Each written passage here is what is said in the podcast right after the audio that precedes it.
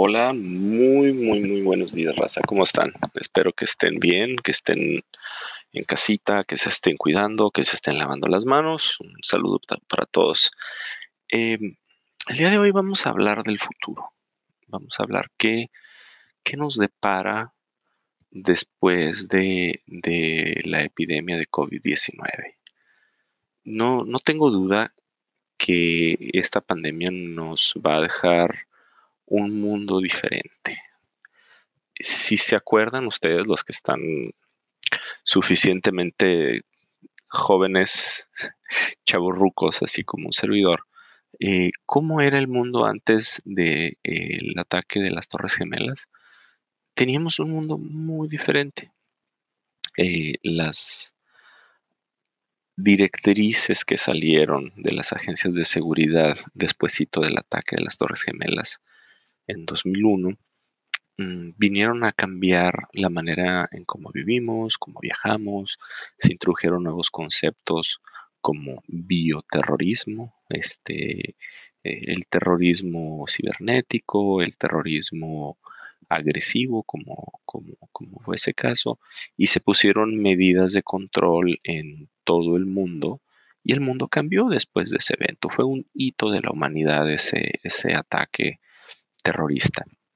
De tal manera que ahora pues eh, vamos a un aeropuerto y en algunos países te piden que te quites los zapatos. Si viajas a los Estados Unidos pasas por unos arcos de seguridad donde te toman básicamente un scan de tu cuerpo. Este, eh, hay, hay, muchas cosas que han cambiado en, nuestro día con día a partir de, de ese evento. Pero si pensamos eh, ¿qué va a cambiar en la sociedad después de esta pandemia? Primero que nada es el sentimiento que tenemos ahorita, ¿no?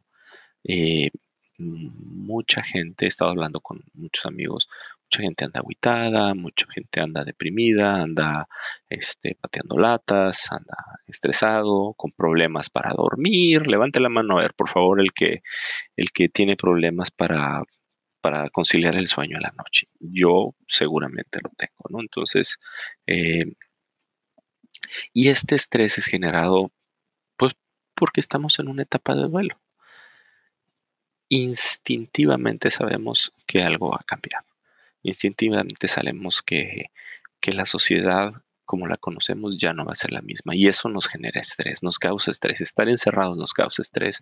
Estar eh, comiendo cosas de manera limitada nos causa estrés. estar eh, encerrado y no poder salir a los tacos cuando se te pega la gana nos causa estrés, nos causa frustración y eso eso no va a ser lo mismo de aquí en adelante, Pero vamos a analizar un poquito ¿Qué, es lo que va a cambiar? ¿Qué es lo que en mi muy particular punto de vista creo, voy a atrever a hacer algunas predicciones, va a cambiar? Para empezar, la educación.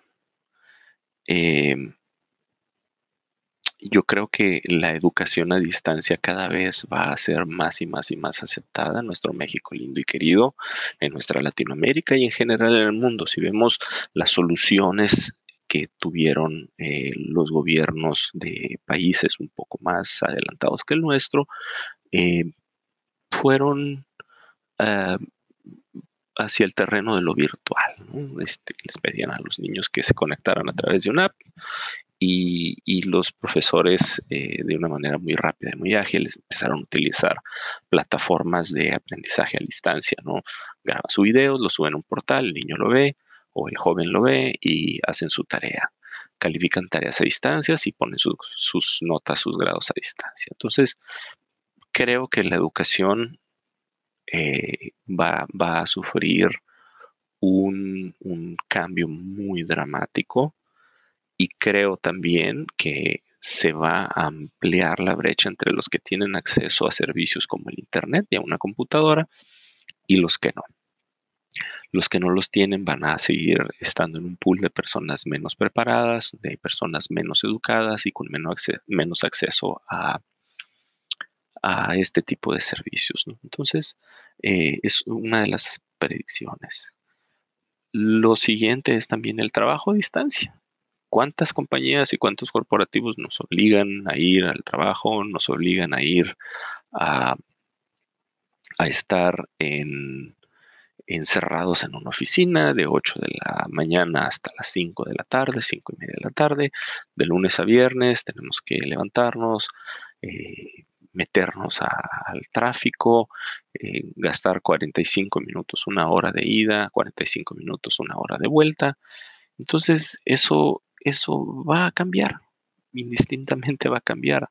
Las personas van a obligar a sus, a sus empleadores a repensar la manera en que, en que son empleados, a repensar la manera en que ellos interactúan con sus gobiernos. Eh, ¿Cuántas juntas de Skype o de Zoom o de, de, Microsoft Teams han tenido en los últimos días? ¿Cuántas juntas videollamadas han tenido ustedes en los últimos días a través de su aplicación de su iPhone o de su, o de su Android? Eh, ¿Cuántas reuniones virtuales, cuántos correos electrónicos? Vamos a aprender a trabajar de una manera diferente, de una manera menos presencial y más virtual. Todavía tenemos esa manía o ese, ese pensamiento que para ser productivo pues, tenemos que estar en una oficina, ¿no? Tenemos que estar metidos en una oficina y eso no necesariamente es verdad. Entonces eso, eso yo creo que también va a cambiar. Y continuando, bueno, vamos a vamos a a seguir en ese tema de la conectividad, de cómo nos estamos relacionando en este momento. Y, creo que si alguien lo está haciendo bien en este momento de conectarse con sus, con sus eh, seres queridos, entre comillas, es la gente que está más adaptada a la tecnología, ¿no? Más cerca de la tecnología, como los millennials, ¿no? Ellos, eh, ellos nacieron con el iPad en la mano, ellos nacieron con el celular en la mano, ellos nacieron con todas estas eh, aplicaciones tecnológicas y están sintiéndose más confortables en una era donde si tú quieres ver a tu familia, tienes que entrar a WhatsApp o a Facebook o tienes que entrar a Zoom o tienes que entrar a Skype y este, hacer una serie de pasos y llegar hasta donde tú y el otro lado y el, otro extremo de la comunicación este, tienen que tener esas mismas habilidades y ponerse cara a cara y, tener una conversación entre comillas privada. Entonces, e, el cómo nos relacionamos como humanos va a cambiar, cómo la tecnología va a ser el hilo conector en las relaciones. Ya lo era desde la creación del teléfono, bueno, pues también, obviamente antes eh, era el correo, este, el correo, estoy hablando, no el correo electrónico, el correo de cartas. Eh, recuerdo, eh, a mí me tocaba mandar telegramas. ¿Alguien de ustedes mandó telegramas alguna vez? A mí me tocaba mandar telegramas a la familia de mis papás utilizamos el telegrama, utilizamos los giros postales. Si saben de, los que, de lo que hablo, me dejan una notita ahí en, este, en el podcast.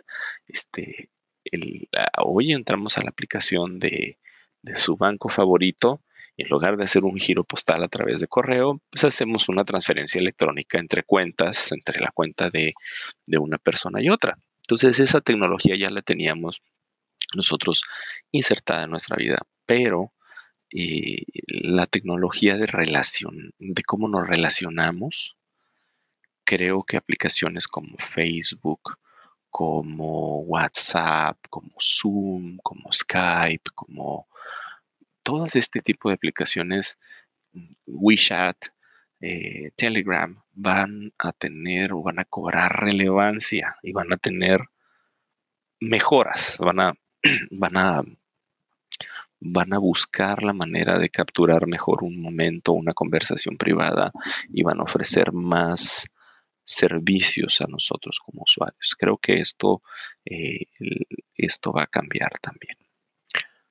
cosa también interesante, se va a desarrollar, obvio para las personas de nuevo que tengan este tipo de, servicios, se va a desarrollar una mayor y mejor cultura de compras por Internet.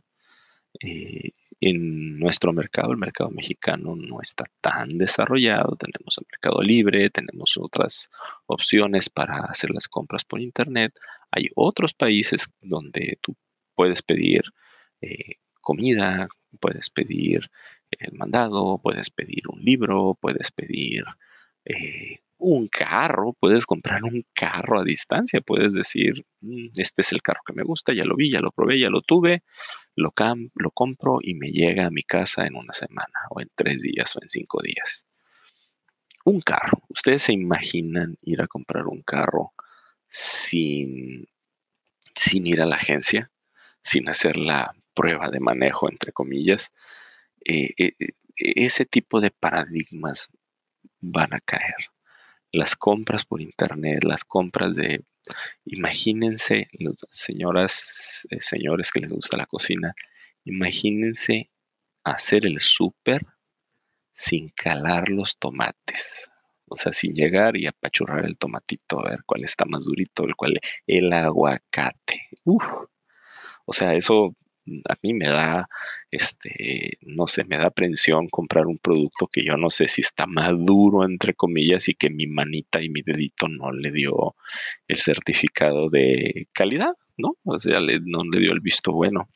Entonces va a ser súper, súper, súper interesante ver cómo evolucionan las compras por Internet, cómo, cómo los visionarios empiezan a, a desarrollar un mejor servicio eh, como el entretenimiento migra de, de una carpa, un teatro, un estadio a una sala de televisión, ¿no?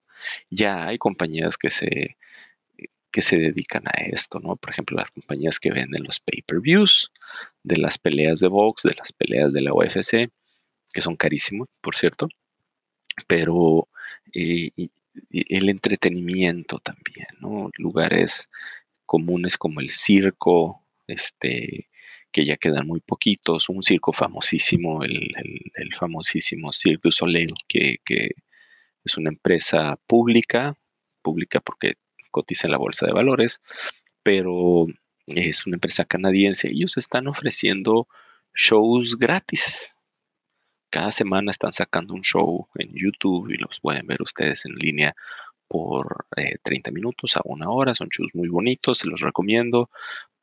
Y te mantienes entretenido por una hora. Vamos a tener que abrir mano de ir al estadio este, para ver a nuestro equipo favorito perder o ganar. Este, o ir a, a un concierto cuando tu artista favorito este, está demostrando que puede hacer un concierto online y te puede cobrar, en lugar de cobrarte 500 pesos, te va a cobrar por tu concierto favorito, te va a cobrar a lo mejor 100 pesitos. Y lo vas a ver con tu botanita, con tu cervecita en la comodidad de tu casa. ¿Será que eso es el futuro? Veremos, ¿no? Cosa interesante cosa que está pasando el día de hoy. Cómo las comidas procesadas para los veganos, para los naturistas, para los, las personas que les gusta cocinar todo desde cero, cómo las comidas procesadas están jugando un, rol súper importante ahorita. Ahorita si, si vas a los pasillos de los supers, ves que está vendiéndose más, por ejemplo, el atún en lata en lugar de el atún fresco, ¿no? O el, este, los cereales, ¿no? Eh, algunas eh, verduras congeladas, este, que son muy caras, ¿no? Pero la gente está comprando verduras congeladas porque te dura más en, el refrigerador que un, un, brócoli congelado te dura más que un brócoli eh, este, fresco, ¿no? Entonces, el, cómo la gente va a percibir y abrazar las comidas congeladas, cosa que nosotros como mexicanos no somos muy buenos. Eh, las comidas procesadas, eh, la percepción de ese tipo de compañías va a cambiar. En los últimos años se dio un, ataque, entre comillas, a ese tipo de compañías por las personas que pues que buscan lo natural, que buscan lo orgánico, que buscan eh, un estilo de vida este, más saludable, vamos a decirlo, entre signos de interrogación.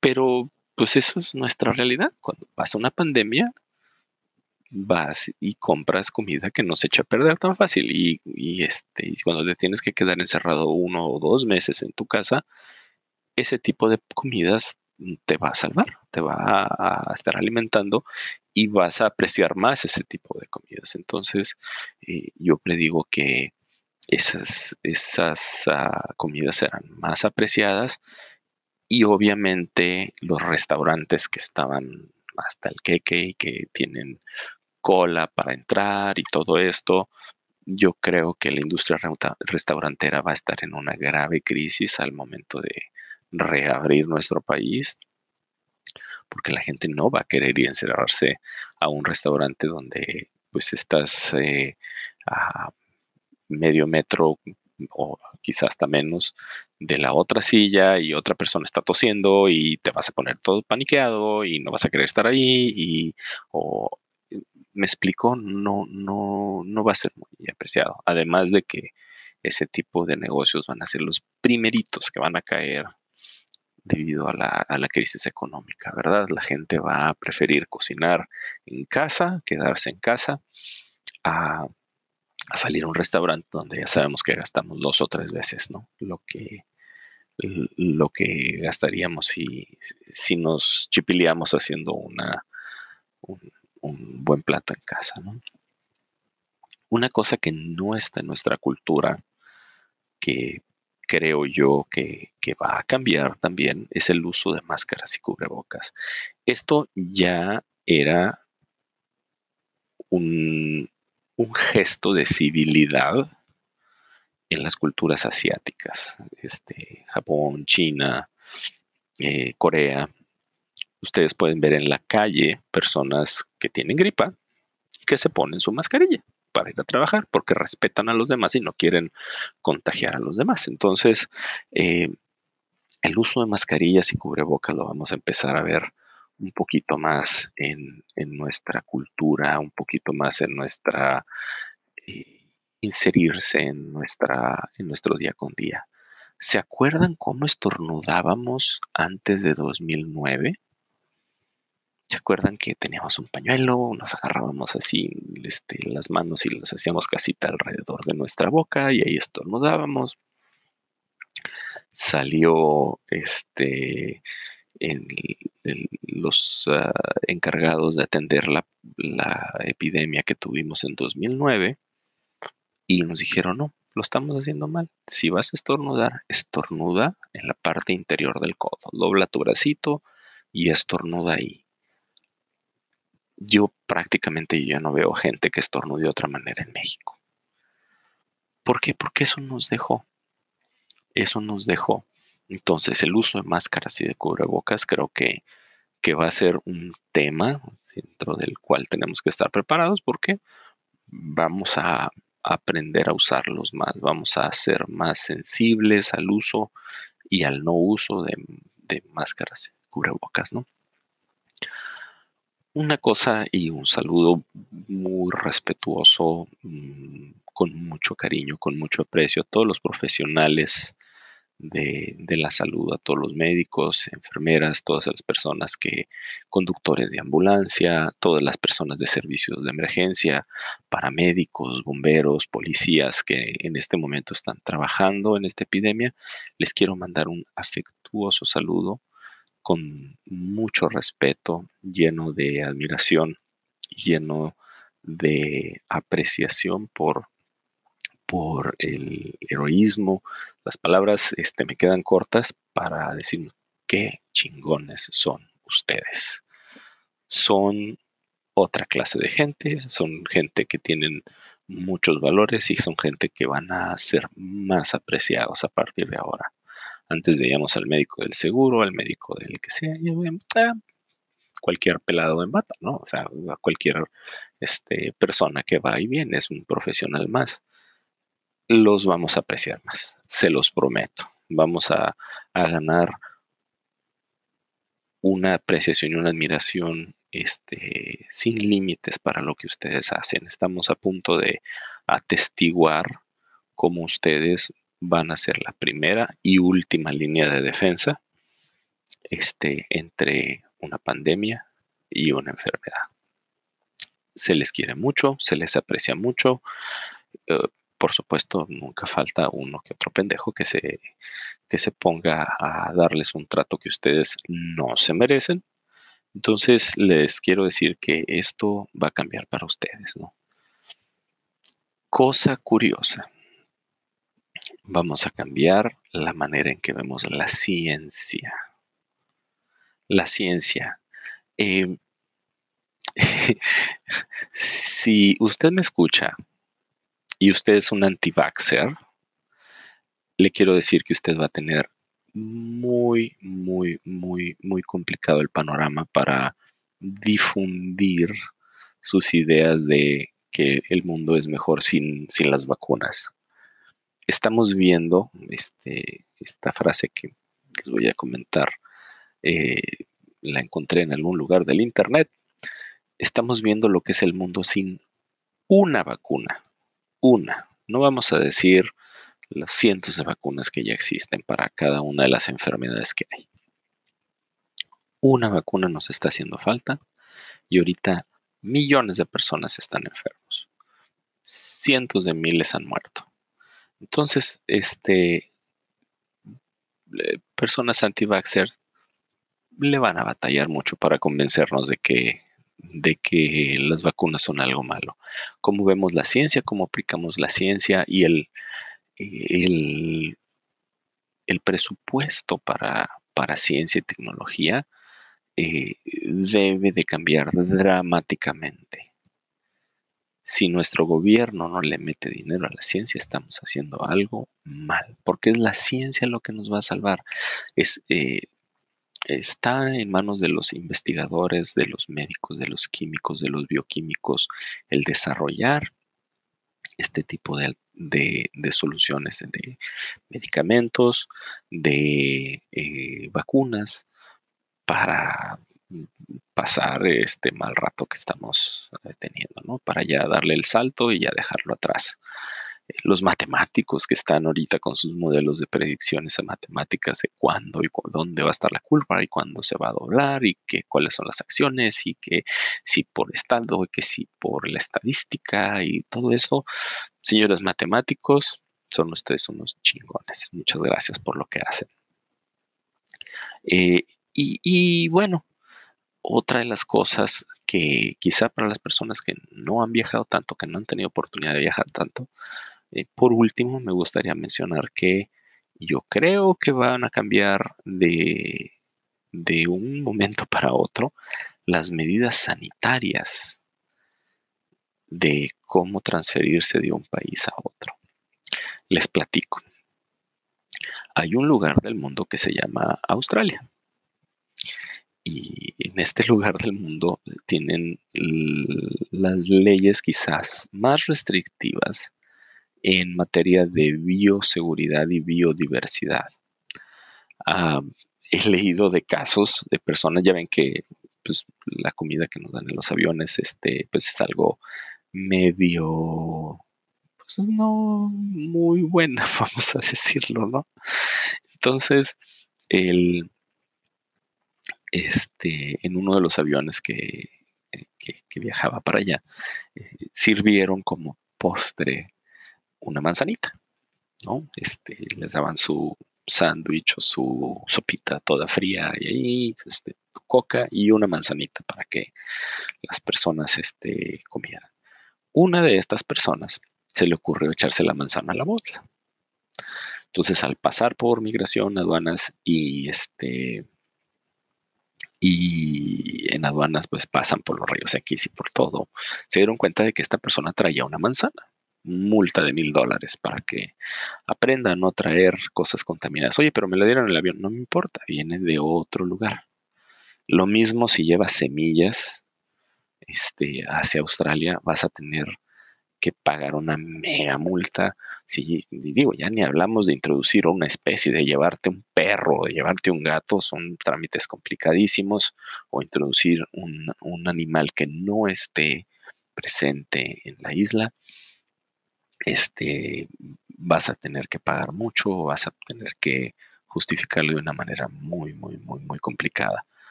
¿Por qué? Porque ellos protegen la biodiversidad que hay ahí. Ahora, imagínense eso aplicados a humanos. ¿Cómo, ¿Cómo vamos a ser vistos de una región a otra? Si le va muy mal a México, o si le va muy mal a los Estados Unidos, o si le va muy mal a tal o cual país, la gente va a preguntar o le va, o le va a pedir a sus gobiernos que nos hagan preguntas de dónde estuvimos. Los gobiernos van a poner restricciones a los viajes van a levantar la ceja cuando digan, mm, vienes de México, sí, mm, allá se puso fea la pandemia, ¿verdad? Sí. Eh, mm, vienes de, este, de tal parte, allá no tienen muy buen control sanitario, ¿verdad? Entonces, la migración va a cambiar también. Yo pienso que el cómo nos, nos relacionamos entre países los requisitos que un país le va a poner a otro para aceptar a sus nacionales, para poder ir a visitarlo, va a ser diferente también. Van a ser, eh, las medidas sanitarias van a ser un cambio importante e interesante dentro de nuestro ya de por sí amplio catálogo de medidas este, en, en, nuestro día con día, ¿no? Ahí vamos a tener que ver que tengamos todas las vacunas o presentar, yo no sé, un certificado médico para viajar de un país a otro ante un médico este, especialista o no sé, no lo sé. Hay, hay muchas posibilidades. Esto apenas va comenzando, ¿no? Va, a ser más restrictivo el, viajar, va a ser más restrictivo cómo se, se manejan los negocios, ¿no? Entonces, creo yo que, por ahí viene la cosa, gente. Creo yo que, van a ser tiempos súper interesantes para, para vivirlos. Van a ser tiempos muy, muy extraños. No se me estresen porque va a requerir de un grande, una grande flexibilidad de parte nuestra una grande adaptabilidad a lo que viene de parte nuestra. Nosotros vamos a tener que poner de, nuestra parte y el mundo va a tener que poner de, la de ellos, ¿verdad? Entonces, eh, les quiero agradecer eh, el, que me acompañen en este podcast. Vamos a estarnos comunicando por aquí y los invito a que me dejen sus mensajitos. Utilicen Anchor, que es este, una muy buena plataforma. Está muy fácil de usar esta cosa y eh, para dejar sus mensajes, para este, mandar sus notitas de qué les gusta, qué no les gusta. y por aquí nos estamos escuchando.